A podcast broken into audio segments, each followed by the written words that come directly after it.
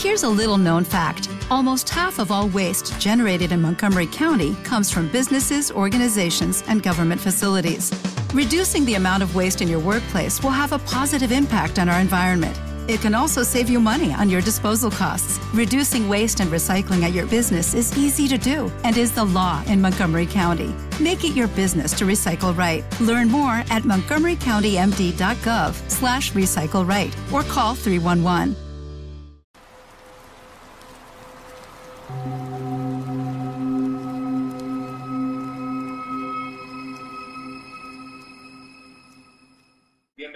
Bienvenidos y bienvenidas al podcast de Sociología Inquieta. Hoy estamos en un episodio especial porque tenemos a nuestro primer invitado.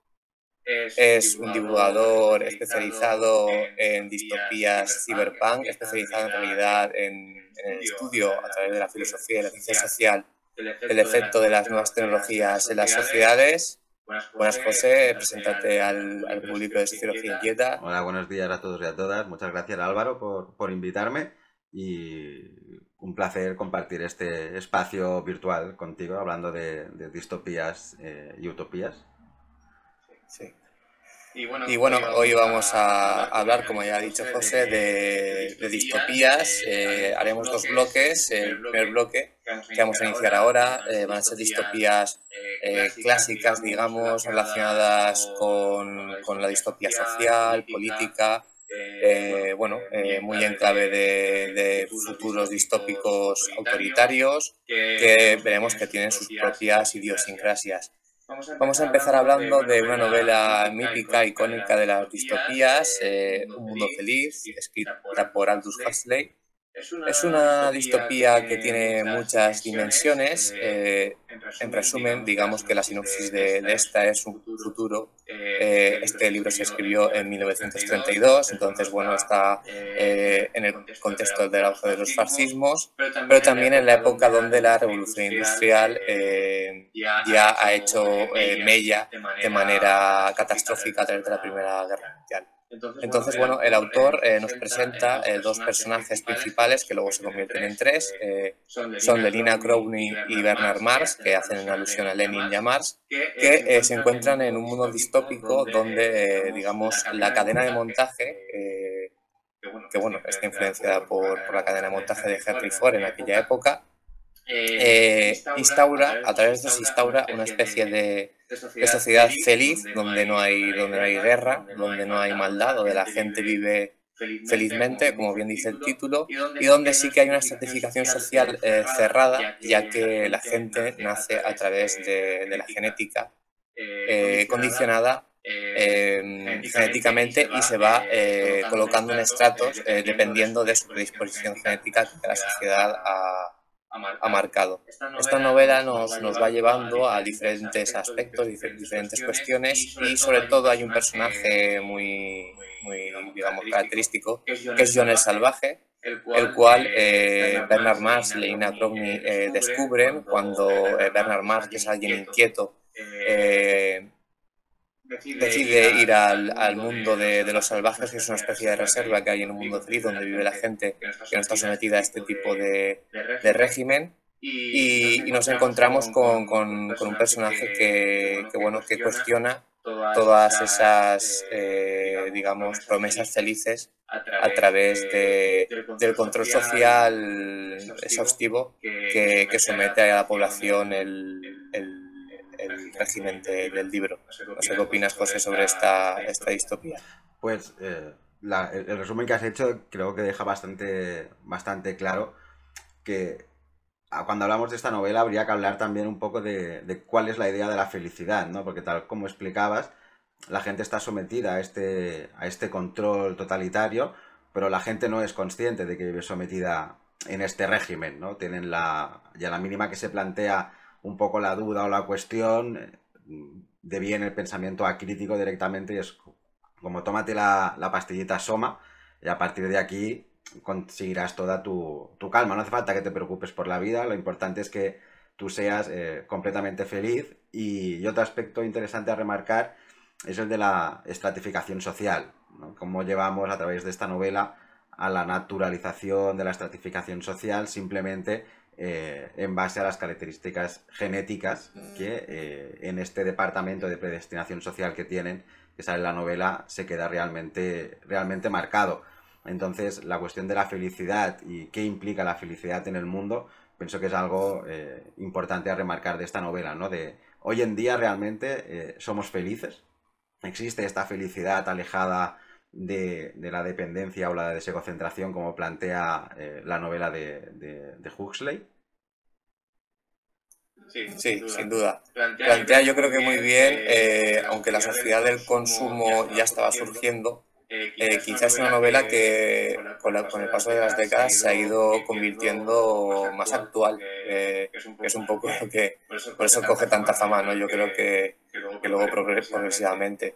Porque sí que es cierto que se observa cómo eh, ponen en, la lupa la naturaleza humana, es decir, somos imperfectos y quizá perseguir la utopía como tal es algo, es algo justo, en realidad, dentro de, hay digamos una paradoja, ¿no? Porque dentro de la utopía ya conseguida, Bernard Marx es una persona que está descontento porque se da cuenta que la utopía es imperfecta y entonces intenta un poco de Em, em, y, como tú bien has dicho, luego surgen conceptos como el soma, que es una droga que usa toda la población, una droga que no tiene efectos eh, nocivos a nivel fisiológico, pero que sí que alenia y enajena a toda la población. Es como un psicotrópico que te hace estar feliz eh, cuando nada más tomártelo, en un estado de ensoñación y éxtasis. Y, y, creo que, la, la, novela en este caso sí que acierta mucho eh, con qué es ser feliz y, y lo, y lo, y lo, compara mucho con, con la dependencia a, a, ciertas estrategias que tiene el sistema capitalista, que lo tenía ya actualmente cuando Hasley escribe la novela y que lo tiene ahora, de darnos, eh, eh, digamos, eh, cápsulas paliativas ya sea el consumo, ya sea el consumo en general de, de, mercancías, de servicios, de cultural, ya sea el consumo farmacológico, y que haga, que, creas que eres feliz, eh, pero sin duda eh, detrás de eso se esconde una renuncia a la libertad individual, pensamiento, etc. Mm, esta libertad individual pienso que se ve muy reflejada en, en la figura de, de Mr. Salvaje. El nombre no, no lo sé, sé que le, que le opinar el, salvaje. John. John, John correcto. Y claro, él al criarse lejos de esta, de esta utopía, al, al educarse al menos leyendo mínimamente las instrucciones de, la fábrica donde trabaja su, su, madre, sí que genera un poco de más de conciencia, de libre pensamiento y cuando es transportado a, la utopía, él tampoco encaja en ese momento, ¿no? Entonces es como el pensar a crítica, críticamente o pensar de forma divergente a como piensa la gran mayoría de la masa, hasta qué punto realmente te hace ver que el mundo en el que estás metido no funciona o no es tan utópico, tan idealizado como realmente la gente que vive inmersa y de forma no crítica en el sistema em, se plantea. Y este sentido es como mucha gente vive dentro del sistema capitalista pensando que el capitalismo, el consumismo, el dinero, la libertad individual en el aspecto más egocentrado de la palabra, realmente te proporciona tu propia... te va a dar esa, esa felicidad, ¿no?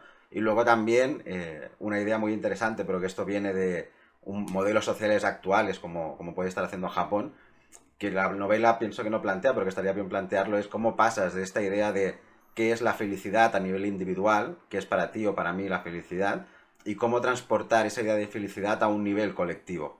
Porque claro, estamos hablando de algo completamente cualitativo, no si nos ponemos a definir la felicidad, seguramente los dos tendremos ideas muy diferentes, pero cómo conseguimos pasar de esa idea de felicidad individual a la, a la felicidad eh, colectiva. Sí, sí, sí, sin duda. Eh, eh, como, tú has dicho, es, claro, plantea una cuestión tan trascendental como es la, felicidad que, al fin y al cabo, yo creo que la novela es un poco inquietante en el sentido de... Mm, lanza la cuestión, ¿no? De...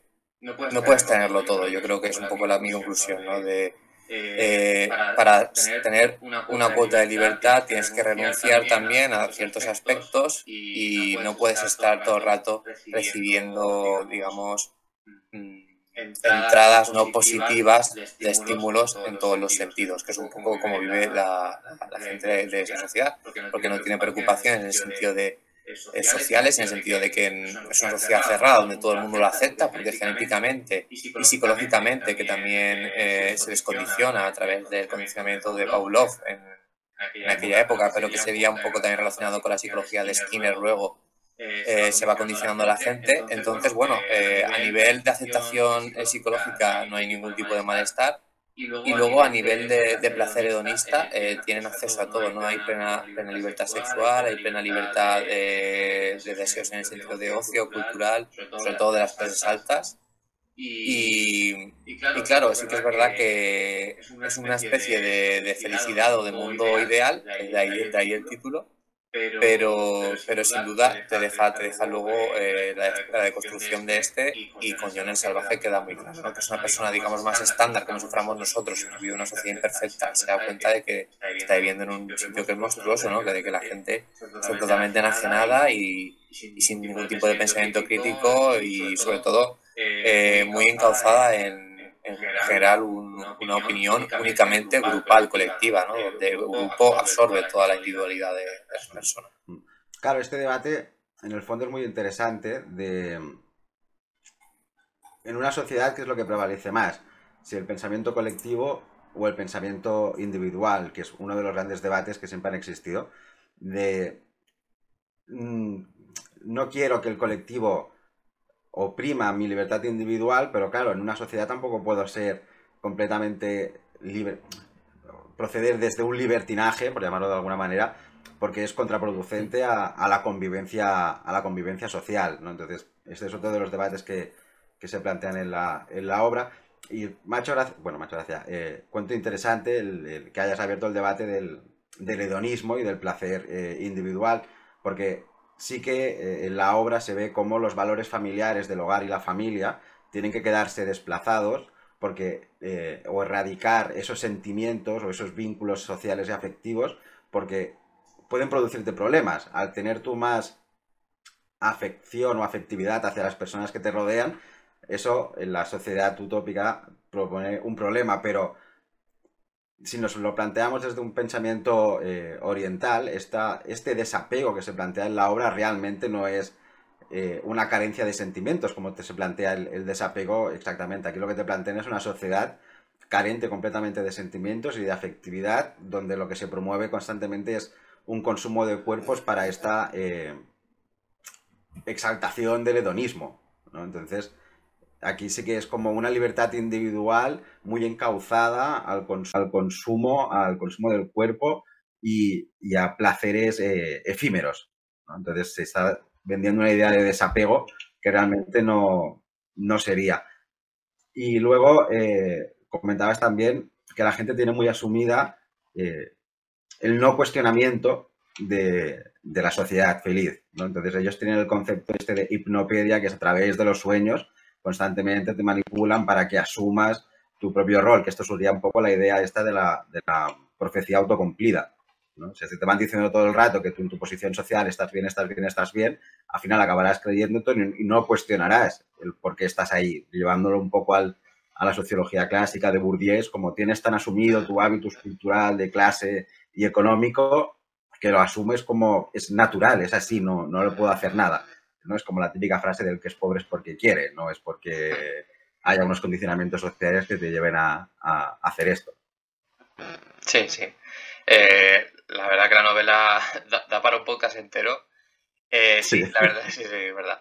Eh, muy interesante lo que habías dicho. No, no había caído sobre el renunciamiento, ¿no? De quizá mm, el apego, el apego a los grupos eh, sociales clásicos como pueden ser la familia, los amigos o incluso las relaciones sexoafectivas que, que sí que se ven como muy desnaturalizadas, es una palabra, bueno, no, muy acertada, pero ya me entiendes, ¿no? Como no normativizadas en el sentido de cómo, cómo se realizan ahora, ¿no? Con quitándole toda esa carga, digamos, afectiva o de compromiso.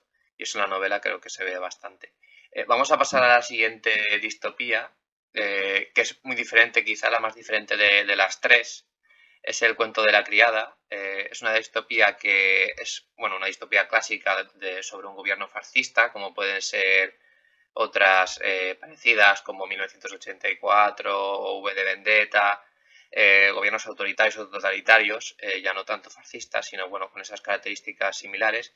Pero en el cuento de la criada existe em, un gobierno, es en el, en el futuro, hay una crisis eh, climática, ecosistémica, medioambiental, mejor dicho, bastante, bastante grave, que hace que las personas tengan, empiecen a tener problemas de fertilidad.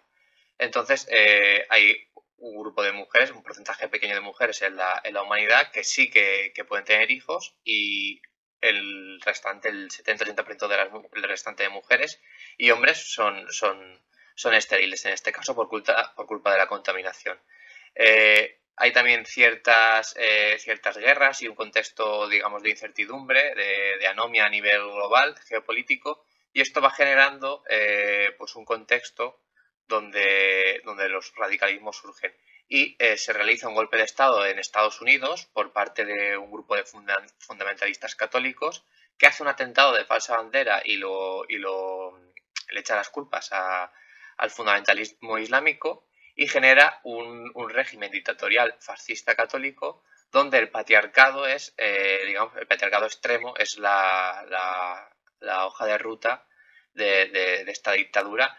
Eh, funda la República de, Gilead, que es donde, donde vive en este caso, donde desarrolla la trama y la protagonista, y, se genera, pues bueno, toda una especie de, sociedad basada en la misoginia, que está muy vinculada también a lo que podemos observar en, en general en todos los grupos, tanto pequeños como en estados eh, enteros, eh, donde el fundamentalismo religioso hace mella de, de su misoginia, ya sea países eh, como eh, Arabia Saudí, eh, Afganistán, o ya sea en comunidades más herméticas, como podemos ver también en, Estados Unidos, como por ejemplo el Ku Klux Klan, que también, aunque es más racista, pero también tiene mucho, mucho que ver con muchas influencias en esta, en esta novela. Y, en eso gira el cuento de la criada, que también nos presenta una sociedad estratificada, donde los hombres, evidentemente, simplemente por ser hombres, ya son una clase social diferente, y las mujeres están subordinadas. Pero dentro de las mujeres sí que vemos unos estratos bastante concretos. En primer lugar están las, mujeres de, digamos, los hombres eh, libres en este caso.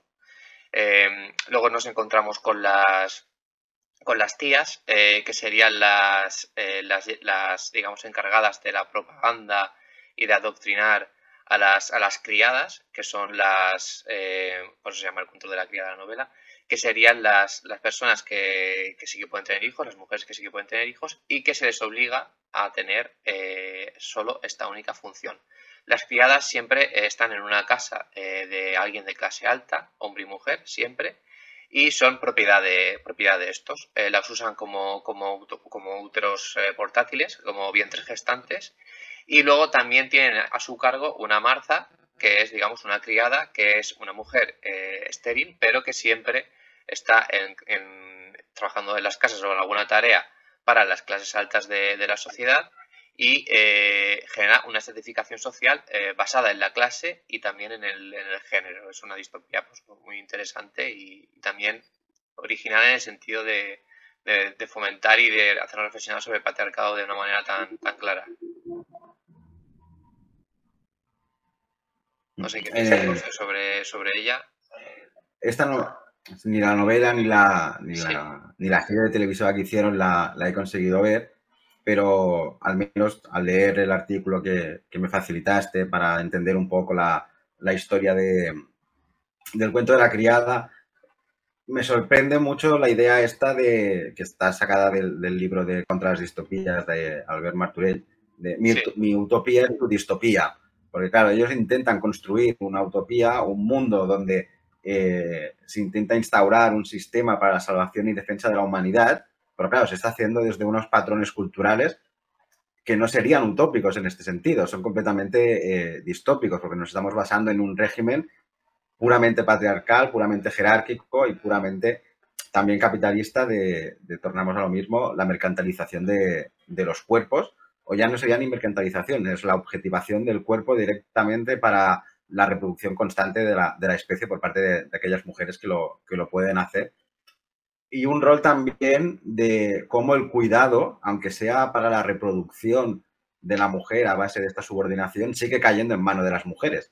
¿no? Que eso es algo que en el sistema de hoy en día seguimos inmersos en ese mismo sistema patriarcal, aunque mucha gente no, no, lo asuma, y el rol del cuidado sigue quedando también en manos de, de, las mujeres, ¿no? Entonces veo que es una serie o una novela donde se focaliza mucho en la, en la situación de sumisión y esclavitud a la que está sometida la mujer, pero claro, la novela te lo, te, lo, te lo, pone de una forma muy explícita. En la sociedad de hoy en día hay muchas cosas que son estos micromachismos, que siguen siendo muy sutiles, pero que siguen dejando patente esta, que seguimos inmersos en esta estructura eh, patriarcal capitalista. Sí, sí, sin duda. Por ejemplo, un ejemplo quizá que, es claro en la novela y que se puede ver en la actualidad son los vientres de alquiler sobre todo en el mundo occidental. Sí que es verdad que hay otros contextos, como en África o Asia, donde aterradoramente las cosas que pasan en la novela muchas veces pasan también en la realidad, ¿no? Donde las mujeres están confinadas en casas, eh, no se les puede ver el rostro, son, viven en, condiciones infrahumanas totalmente, eh, son violadas, eh, sufren agresiones como la mutilación genital, que son cosas que pasan en la, en la, en la serie, por eso estoy poniendo estos ejemplos.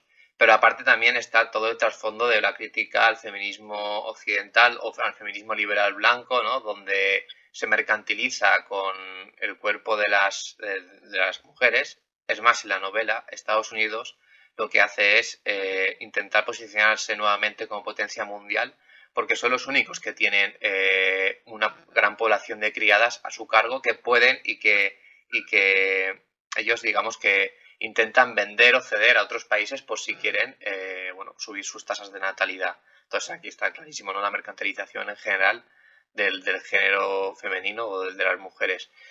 Eh, y luego, bueno, otra, otra cosa bastante, bastante que además has, comentado es, digamos, intentar conseguir la utopía a través de la, de la distopía, porque en la, en la serie se ve muy claro que en realidad, aunque estén intentando conseguir un mundo mejor y el mundo está en crisis, están realizando un verdadero genocidio, no solo una presión sobre la mujer, sino también sobre la comunidad LGTBI, sobre los disidentes políticos. Y en la, en la serie, cuando sale de la ciudad, sale de la ciudad y la protagonista huye, intenta huir a Canadá, a la frontera, va viendo todo cómo ha quedado el país, ¿no? Estados Unidos, que es uno de los países más ricos del mundo, ¿no? Por lo menos en PIB, ¿no? Pero bueno, en realidad con infraestructuras también, y vemos como el país está totalmente devastado, o sea, se ha convertido en un país prácticamente tercermundista, se ha realizado un genocidio atroz y, está todo el país arrasado, apocalíptico. Entonces, bueno, es un poco como eh, persiguiendo la utopía eh, a través de ideas distópicas, pues que puedes crear realmente pues, un auténtico infierno, sí. Here's a little known fact almost half of all waste generated in Montgomery County comes from businesses, organizations, and government facilities. Reducing the amount of waste in your workplace will have a positive impact on our environment. It can also save you money on your disposal costs. Reducing waste and recycling at your business is easy to do and is the law in Montgomery County. Make it your business to recycle right. Learn more at montgomerycountymd.gov slash recycle right or call 311. Reducing the amount of waste in your workplace will have a positive impact on our environment and can save your business money. It's also the law in Montgomery County. Make it your business to recycle right. Learn more at montgomerycountymd.gov slash recycle right or call 311. Sí, y en este sentido de la utopía y la distopía, eh, volvemos a, a, a lo mismo. Si yo intento construir mi utopía en base a estos valores, los considero que son los correctos. Por lo tanto, no es que mi situación sea distópica, sino yo que yo la estoy viviendo directamente como una utopía porque es el mundo hacia el que quiero, hacia el que quiero llegar. Entonces, la distopía la estoy viviendo yo desde fuera, aunque tú me estés vendiendo que tu mundo es el, es el utópico, ¿no? Entonces, aquí, a nivel histórico general, podríamos ver la, la, confluencia o la, la, dialéctica entre las grandes ideologías, ¿no? Que sí que siempre es lo mismo. Entonces, todo el mundo vive inmerso en el capitalismo patriarcal y sobre todo heteronormativo, porque también la novela la homosexualidad es, es, es penada. Entonces, para mucha gente realmente este mundo es, utópico, ¿no? El auge de los fascismos, de las extremas derechas de nuevo, defienden este, este modelo un, poco, ¿no? El día de la masculinidad pues tiene que ser como es, la feminidad tiene que seguir remarcando los valores típicos y clásicos de la feminidad, lo homosexual, el GTBI está o mal visto o considerado una desviación, entonces se sigue implementando esta heteronormatividad. Por lo tanto, la utopía del capitalismo es la distopía de, un montón, de gente.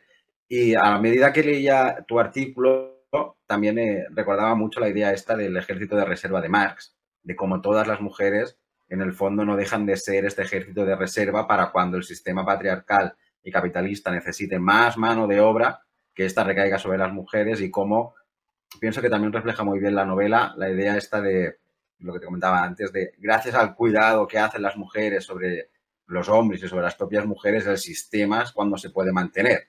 ¿no? Entonces, si la mujer dejara de servir o, ser sirvienta en este sentido del cuidado, pues, eh, ¿qué pasaría con toda la gente de, que, se mantiene y vive gracias al trabajo de cuidado de muchas, de muchas mujeres? Sí, sí, sin duda. La, llamada doble jornada en sociología del trabajo y, sí, sí, eh, vamos, en realidad se ven muchas dimensiones en otro tipo de, series, no hace falta que sean distópicas, y que bueno, es algo bastante, pero sí, en el punto de la criada, obviamente, eh, las mujeres solo, solo les está permitido eh, enfocarse al tema de la maternidad y del cuidado, es, no hacen otras funciones, les tienen prohibido hacer otra cosa, aparte de las tareas de, del hogar, domésticas, etcétera. y esto, perdona, esto, remarca muy bien cómo a día de hoy en la sociedad sigue imperando que la mujer tenga que cumplir con su rol de maternidad. ¿no? Que volvemos a, lo mismo. O sea, una mujer es mujer en cuanto cumpla su rol de maternidad establecido por la sociedad. Es como si una mujer no quiere cumplir con su rol de maternidad, ya se le mira mal, ya tiene una presión social encima, que en, la, en el cuento de la criada es como, como tienen a las que las educan como para que sean así su rol, volvemos a lo mismo, ¿no? De cómo el propio pensamiento hace que tú asumas que ese es tu rol sin cuestionártelo. Y algo que comparte con la novela de, de, Huxley es este pensamiento acrítico, que es como no puedes leer, no puedes tener nada, disminuyamos la lectura, míralo todo a través de ciertas cosas, que es, hoy en día también sería un poco, haciendo la comparativa a eh, la sociedad pantalla, por llamarlo de alguna manera, de estás constantemente viendo vídeos y no reaccionas un pensamiento, entonces no lees, no generas esta cultura, no tienes un pensamiento crítico y vuelves a tragar con todo lo que socialmente toca que tengas que, jugar tu juego.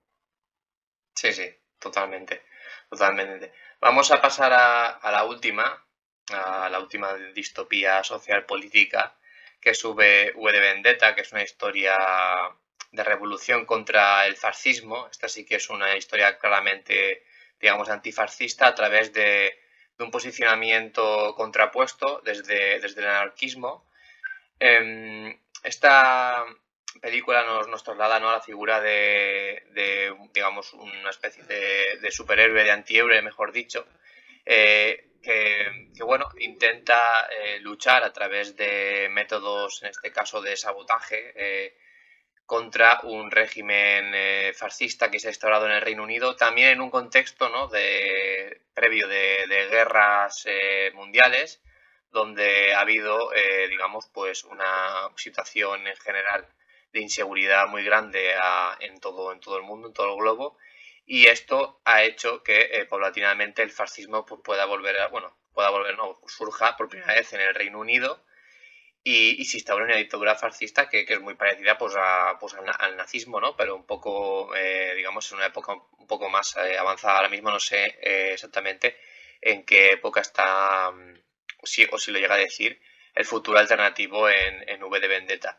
Y, bueno, la, la, historia nos traslada a, a, mm, a un, digamos, un futuro donde hay una figura muy clara de un dictador totalitario que se llama Dan Sadler y que es, digamos, el, canciller, el presidente de un partido que se llama Fuego Nórdico y que eh, hace un control social eh, muy parecido a la novela, por ejemplo, de Orwell de 1984, ¿no? porque controla los medios de comunicación, controla la prensa, eh, tiene un estado, digamos, policial y militar que usa la violencia de manera discriminada sobre la población y eh, la gente además eh, acepta, eh, digamos, esta condición de, digamos, de opresión, pero sobre todo lo acepta por, una, por un contexto de, miedo, ¿no? De, miedo por, digamos, el contexto que les han descrito que hay fuera del Reino Unido, que vive en una especie de, autarquía, y luego por miedo a las represalias de, la dictadura. Y bueno, la, la, la, película nos va, nos va contando cómo este, este personaje llamado V que es una persona que, sufre experimentos eh, por parte de este régimen eh, totalitario fascista, que está englobado yo creo también a los experimentos que hacían los, nazis, por ejemplo, con el doctor, lo hacía el doctor Mengele, con, gente de los campos de concentración o con disidentes eh, políticos, judíos, etcétera. y bueno, poco a poco, pues a través de, de digamos, usar la violencia, pero también a través de intentar llegar a, las masas con un discurso eh, que intente, digamos, dar cuenta de la situación colectiva de opresión, pues va intentando también movilizar a la, ciudadanía y es un poco, pues bueno, yo creo que una, un, digamos, un ejemplo de cómo eh, se puede hacer frente a, al fascismo también aumentando el pensamiento crítico y evidentemente también luchando contra él de manera abierta.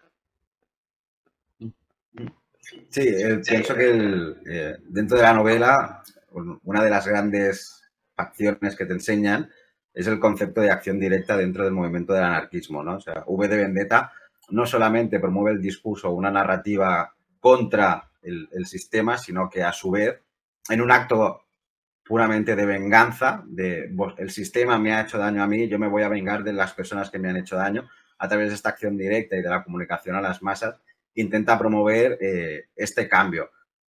Nos centraremos un poco en la película porque el, cómic aborda, lo aborda de una manera muy, muy diferente, es mucho más, en, eh, sus actos de venganza es mucho más eh, radical, por llamarlo de alguna manera, que te hace ver que el protagonista a veces tienes que empatizar con él y a veces te hace incluso cuestionarte si sus actos son realmente morales, ¿no? O sea, es como, ¿esto estaría bien hacerlo o no estaría bien hacerlo?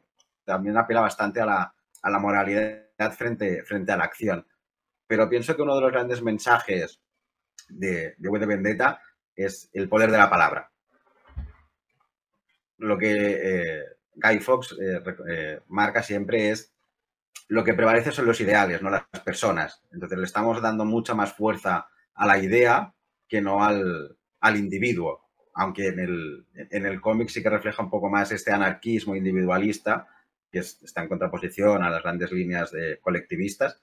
Pero claro, es cuál es el poder de, la, de las ideas, cómo tú puedes comenzar o intentar convencer a la gente del que el sistema en el que está inmerso no, no funciona. Y aquí tomando el debate al principio, ¿qué importa más? ¿Lo individual o, lo colectivo? Sí, sí. Sobre todo el debate, eh, cuando lo estás comentando, creo que hay un debate en la película muy claro, no me acuerdo el, nombre de, la, de, la, chica, la, digamos, digamos, la protagonista también, una de las protagonistas, eh, interpretada por Natalie Portman, que es un poco como... Eh, Ivy se llamaba eh, muy bien, sí. hay un debate ¿no? entre los eh, métodos de, de, V que son pues, muy violentos y ella que se va dando cuenta, bueno, y en realidad también está como un poco, digamos, que es crítica ¿no? hacia el sistema, pero eh, se ve como un poco o un poco paralizada cuando V le, presenta un poco las ideas que tiene para luchar contra el sistema, que son pues, volar edificios y, literalmente la lucha armada y asesinar a, la gente que está, eh, eh, por, lo menos en las, en las posiciones de poder del régimen. Y entonces creo que en la película siempre se ve como esa, ese debate todo el rato. sí que al final hay como una aproximación de posturas, eh, tanto emocionales, ¿no? Porque empiezan a tener una historia de amor entre ellos, eh, por lo menos en la película. Eh, pero también como, como él acaba un poco convenciénla a ella, no sé si tanto de sus métodos, pero sí, sí que de, digamos, de la necesidad, ¿no? De, intentar plantar cara al, al, fascista. pero ella consigue asumir que la lucha es necesaria cuando dentro de los métodos que V utiliza para convencerla, le narra la historia de amor entre las dos personajes de, que le escribe la carta en, papel de, del váter. Que él le dice, todo lo que tú has vivido no es real, pero sí que ha sido real y a partir de esta historia tú estás entendiendo que una vez tú has perdido el miedo al sistema, ya puedes enfrentarte al sistema, porque ya no tienes nada que perder. ¿No? Que aquí, volviendo también un poco a, a, Huxley, aquí sí que hay una gran idea de desapego, de no me desvinculo emocionalmente de la sociedad, me implico, pero me he desapegado tanto de mi propia individualidad egocentrada o egoísta que ya no tengo miedo a enfrentarme, ya no me puedes quitar nada porque ya me lo has quitado todo. Entonces, eh, tanto en la novela, tanto en el cómic como en, la película, está la frase de no sé quién eres, me tomaría una cerveza contigo y te quiero. Es como, me da igual la, la, otra persona, aunque no te conozca, aunque no haya tenido nunca una relación contigo, aunque nunca vaya a beber contigo, simplemente por ser un ser humano, ya simplemente por ese hecho te quiero. Y ahí es donde también reside mucho el, el, poder de, de V, en, en, demostrar que, la, que no hay que segregar a las personas, objetivarlas o, o, ver en ellas lo que aparentan ser, sino que simplemente por ser lo que es ya, ya vale la pena.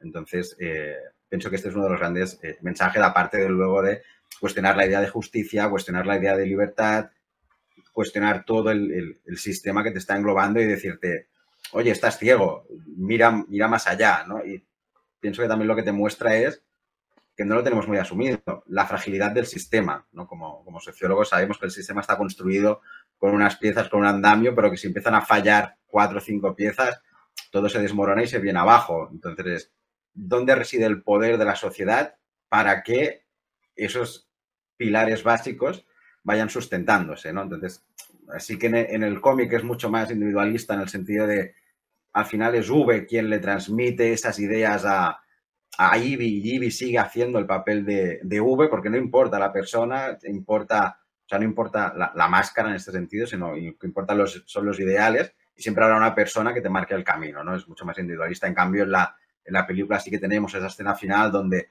todo el mundo disfrazado de V se acerca y es como, ahora tenemos la fuerza y la masa social suficiente como para intentar enfrentarnos al sistema y el sistema ya no nos puede hacer, hacer nada. Hmm.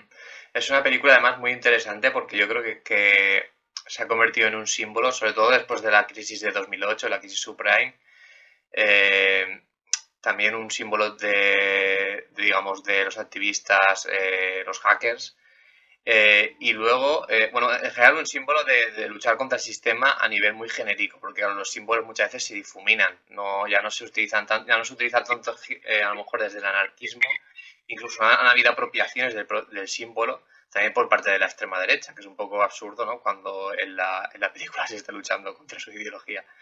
Pero vamos, yo creo que es un poco un ejemplo de de, bueno, del, significado real que tienen también las distopías y cómo al fin, al fin y al cabo la gente acaba identificándose con los problemas reales. Eh, sí, el, gran problema, al menos de, del libro este que te comento que, que leí, es que muchas de las distopías acaban justo en el momento más interesante, que es cuando empieza la revolución. O sea, ya has hecho todo el proceso, ya has empezado la revolución y ahí se cierra el telón. Y es como, ostras, ¿cómo construyes este nuevo, este nuevo mundo?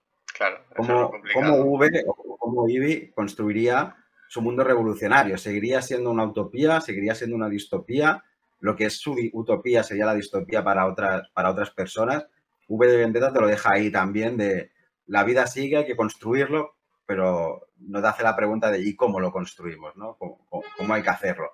Hmm. Y luego también eh, otra idea que comparten mucho estas, estas distopías y que nos puede servir también para luego enlazarlo con, las, del, con las del cyberpunk, es la vinculación que hay entre el Estado y eh, las grandes empresas. ¿no? En este sentido, V de Vendetta también es como una empresa farmacológica que desarrolla una enfermedad para luego venderte la vacuna, para luego poner a la gente en los estratos superiores y así eh, lucrarse con el sufrimiento de las, de las personas. ¿no?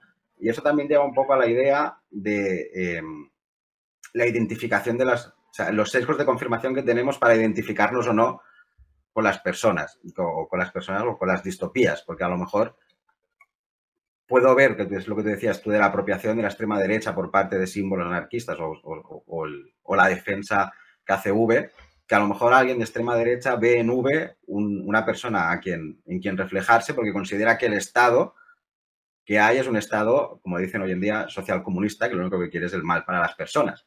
Entonces, cómo tú sesgo, como tú haces esa lectura, puede llevar a interpretarte la obra de una manera u otra, ¿no? O sea, obviamente es muy abiertamente anarquista y es difícil que alguien se lo coja, pero eh, suele pasar con muchas, con, muchas distopías y más de las más jóvenes o, más de ámbito juvenil a, día de hoy.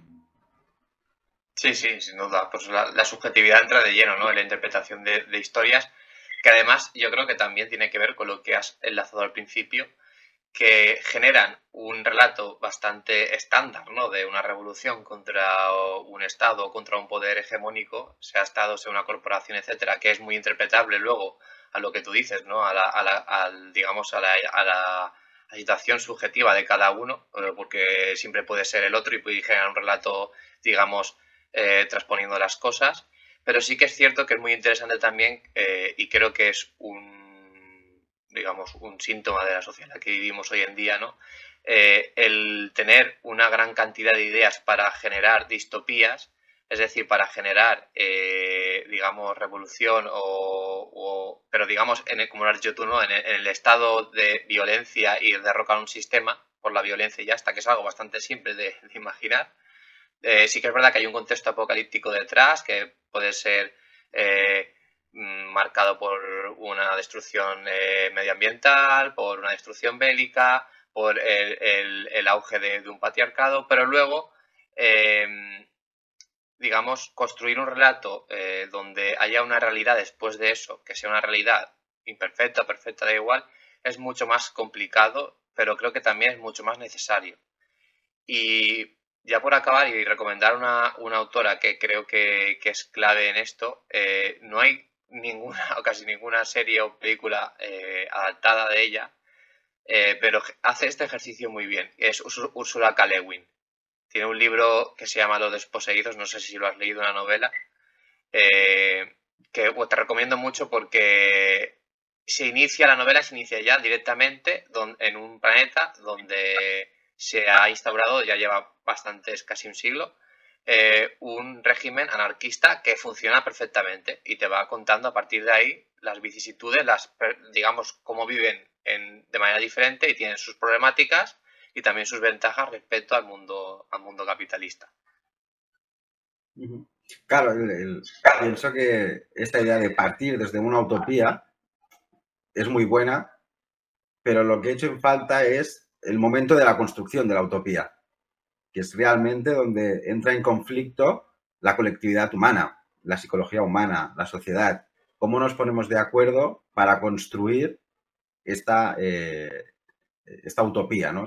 O, o, llegamos al momento en el que todo es derrocado y no se plantea la construcción, o partimos desde la construcción de la, de utopía. Este proceso de construcción, que es realmente donde se formaría la, el sistema cultural, es el que pienso que nos falla y el que no da pie o, nos impide realmente pensar en cómo construir una, alternativa. ¿no? O sea, la alternativa nos la dan construida o no nos enseñan cómo construirla. Entonces es como, necesitamos gente que nos enseñe a construir esta, esta alternativa. Pienso que también es como el gran debate dentro de, las distopías, de llegamos hasta el final y no se construye, o ya me lo das eh, directamente construido sin enseñarme el proceso de, construcción cultural. Sí, sí, sin duda. Yo creo que también ya no es un poco por porque sea algo, digamos, un síntoma del contexto social, etcétera, que sí que es verdad que el aumento de discursos distópicos sí que creo que está enlazado aquí, pero yo creo que es básicamente porque es muy complicado hacerlo. claro es eh, básicamente por, eso. ¿no? Las, otras dos, digamos, opciones son bastante más fáciles de imaginar y de, y de, proponer. de proponer. Claro, pero en este sentido podríamos pensar que la construcción de la utopía siempre, hasta día de hoy, ha sido la narrativa ideológica. La narrativa ideológica siempre se ha planteado como esa construcción utópica de no ir a ningún lugar, sino ir construyendo constantemente el, el camino. Pero hoy nos encontramos que no existe alternativa. No hay un discurso alternativo hegemónico de grandes masas que se contraponga al neoliberalismo que tenemos a, día de hoy, ¿no? Y en este sentido, y, si quieres ya pasamos un poco a las distopías más, eh, más cyberpunk. Hasta aquí el podcast de sobre las distopías volumen 1. Podéis seguir la parte 2 en Hilaria Caos en su canal de YouTube el canal de YouTube de, José. os invito a que, a que lo sigáis en general porque hace muy buen trabajo. Os dejo todo lo necesario para, acceder a él en la descripción del vídeo.